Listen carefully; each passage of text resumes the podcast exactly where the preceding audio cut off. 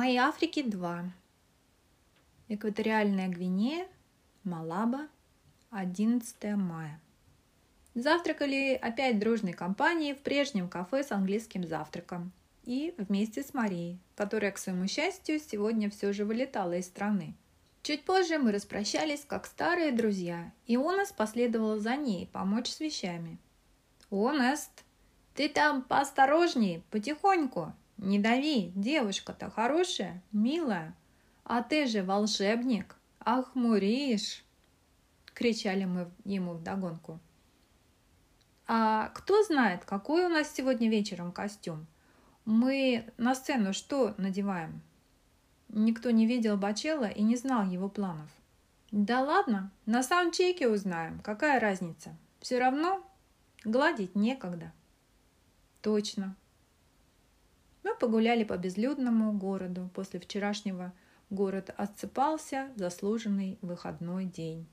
Я воспользовалась этой пустотой и откровенно фотографировалась на фоне местных достопримечательностей – и обшарпанных домов с торчащими отовсюду проводами.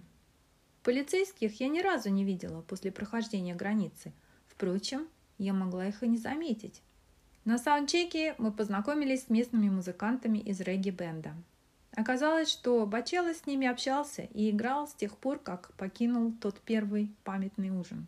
Мозес пояснил в перерыве, что нашел этих ребят в зеленой репетиционной комнате. Бачелло присоединился, в какой-то момент он что-то высказал Мозесу, то ли про его ритм, то ли про песню, и кончилось тем, что Мозес решил уйти и не напрягать человека своим присутствием. Вместе с ребятами мы сыграли пару песен регги. Получилось неплохо, но почему-то на концерте при полном и заведенном нами зале и жаркой атмосфере эти песни прозвучали слабовато, разваливались и в ритме, и в гармонии – Зато неожиданным приятным сюрпризом стала молодая девушка, приглашенная на сцену музыкантами.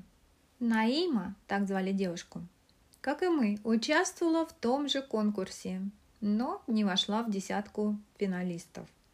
Хотя, когда она запела чистым и мощным голосом, моментально тебя пронизывающим, трудно было понять, чем руководствовалось жюри. После концерта нас повезли во французскую резиденцию в закрытом комплексе, где для нас устроили специальный прием и вечеринку.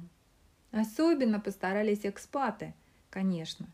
Похоже, для них наш концерт был лишь поводом для оправдания разгула. Бар трещал от дорогих и изысканных напитков, коктейлей и закусок. Глаза разбегались в выборе – барбекю, шашлыки, гарниры, салаты, все, что доктор прописал. Сначала девушка Наима чудесно пела свои песни в сопровождении гитары и барабанов. Потом включили громкую заводную музыку, и все пустились в пляс. В воздухе царило какое-то зловещее веселье, точно пир во время чумы. Все будто сорвались с катушек и бросились праздновать. Даже Ивана, воскресшая, но еще заметно слабая, вышедшая из больницы с неподтвердившимся диагнозом, тоже танцевала вместе с нами. Мы с Эрмелиндой, не сговариваясь, надели платье, сшитое знакомой модельершей Бертой специально для этого тура. Ей очень хотелось преподнести нам всем сюрприз. И в последний день перед отъездом заехала с посылкой в подарок. Притащила мне мешок своих дизайнерских футболок для парней – а нам с Эрмелиндой вручила по изумительному платью, точно по фигуре. Тот последний вечер в моем доме собралось множество моих друзей, ведь фактически то были мои проводы в Англию, но по пути через всю Африку. Тогда мы пообещали Берти хотя бы раз надеть ее модное платье вместе, даже если не на сцене, что было бы убийственно – но на какой-нибудь важной вечеринке. И вот впервые представился такой случай. И я, и подруга сияли от ощущения своей обворожительности. Тем более, что в подтверждение тому комплименты сыпались со всех сторон. Около трех ночи вечеринка была еще в полном разгаре. Но вдруг у меня возникло непреодолимое желание поплавать в огромном и почем зря пустующем бассейне. Я спросила у хозяев, и они только обрадовались. «Конечно! Это ведь для вас вечеринка, только для вас!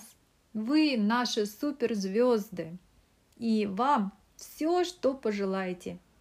Все и все к вашим услугам. Пожалуйста!» Хотите с подсветкой, хотите без. Хотите в одежде, хотите без.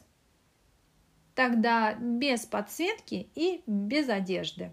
Дружно согласились мы с Эрмелиндой. Следующие пару-тройку часов мы с подругой, как русалки, плавали в бассейне.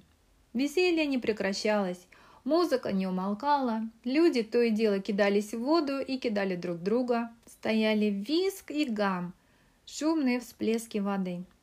И так до самого рассвета, когда бывалые русалки совсем окоченели и осторожно, укрываясь полотенцами, выползли из воды, дрожа и стуча зубами. «Дайте, пожалуйста, чего-нибудь горячего выпить», – взмолилась Эрмелинда. «У нас мало что осталось, но есть чай и есть джин. Будешь?» Однозначно. Эй, Эрмелинда, у нас с тобой новый напиток теперь. Не GNT, джин с тоником, а TNG, чай с джином. Вот это у нас реальная вечеринка получилась. Мы точно рок-звезды.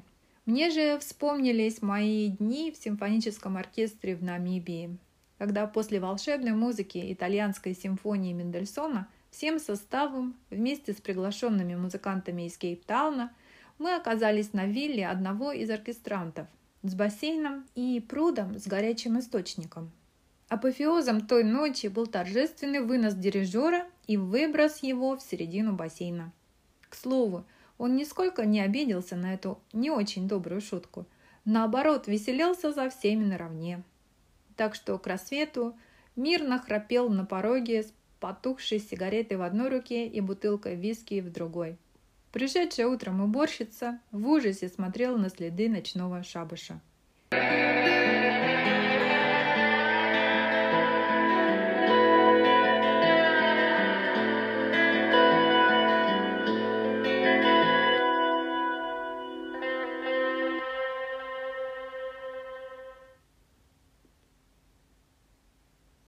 Двенадцатое мая.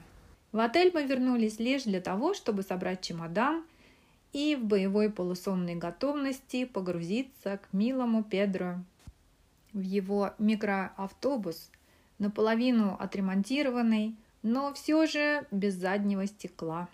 Приехав в аэропорт пораньше с целью обменять валюту, то есть эти самые сефа, франки, которые ни в одной из стран исследования не пригодятся – а лишь у меня каким-то образом скопилось их 70 тысяч.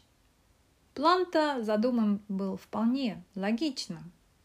Но никто не подумал, что сегодня воскресенье, после праздников, и в валютной кассе вообще никого не было видно. То есть касса на месте, даже окошко открыто. Но так никто за полчаса ожидания не нарисовался.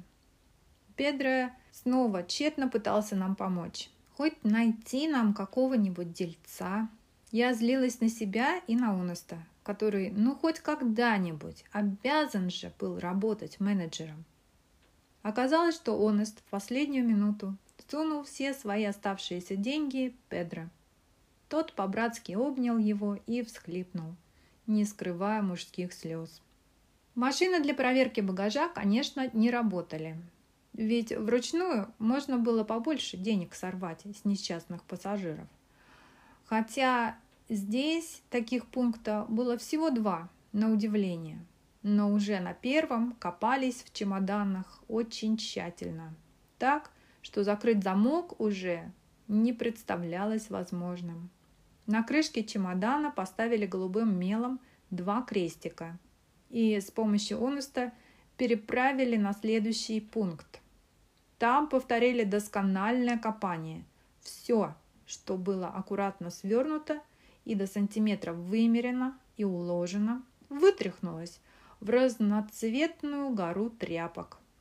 Я с трудом держала себя в руках, чтобы не разойтись на истерику. Спасла смертельная усталость. На чемодане поставили два белых крестика, и я принялась закручивать бесчисленные юбки, брюки, носки и прочее. Последней каплей стал тот самый кусок ткани, что мы купили в Того на троих, который уже никак не помещался. Сломав ноготь, я все-таки закрыла молнию, а ткань передала Онесту. Эрмелинда тоже мучилась со своим огромным монстром-чемоданом. Наконец, сдав в багаж свои меченые чемоданы, мы приготовились к ручной клади. Но странным образом никто не поинтересовался ни моим микрофоном, ни моей флейтой. Все прошло на удивление гладко. А это точно последняя страна, где можно использовать эти чертовы франки? Мне стало так дико досадно за себя, копившую эти деньги, и на черный день, или на что-то очень полезное и красивое. Ну, или просто на обмен на доллары. Такая чистая аллегория с жизнью промчалась перед глазами. Вот я сижу перед вылетом в другой мир, в котором вот эти ценности, эти бумажки не представляют никакого значения. Просто смешные бумажки – причем засаленные, замысканные и выцветшие от времени. Я не использовала весь этот потенциал, чего-то ждала, чего-то мечтала, во многом себе отказывала. И все вдруг закончилось. Ничего не наступило. Что с этим делать? Конвертировать хоть во что-нибудь? Стены ими обклеивать? И вот небеса разверзлись, и в зале ожидания появился щупленький мужичок с сумкой наперевес. Вот то, что мне надо. Обрадованная случаем, я копалась в бездонной сумке полной сувениров, вытаскивала какие-то погребмушки, ожерелья, браслеты, сережки, кожаные сумки, пояса. Все это выглядело скорее китайского производства, чем настоящего народного творчества – Мое желание истратить честно заработанные деньги было сильнее художественного вкуса. На самом дне я нашла необыкновенную сумочку, будто бы из змеиной кожи, но по голове и лапкам, которые оригинально торчали из крепления, выходило, что это какая-то ящерка. Вид у сумочки, надо признать, был отпугивающим и даже отталкивающим но сделана она добротно и в единственном уникальном экземпляре.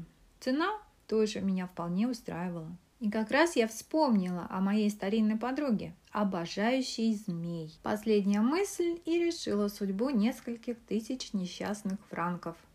Также я прикупила два крошечных кошелька из скорлупы кокосового ореха.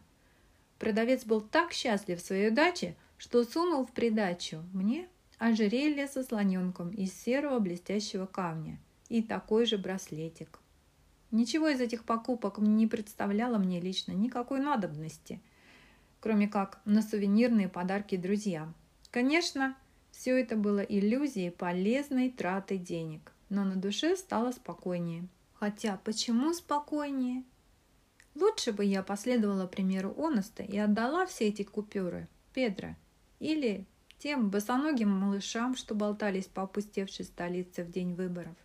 Или хотя бы той веселой маме Тити, или это все та же иллюзия благотворительности. Лишь капля в океане нищеты и безнадежности.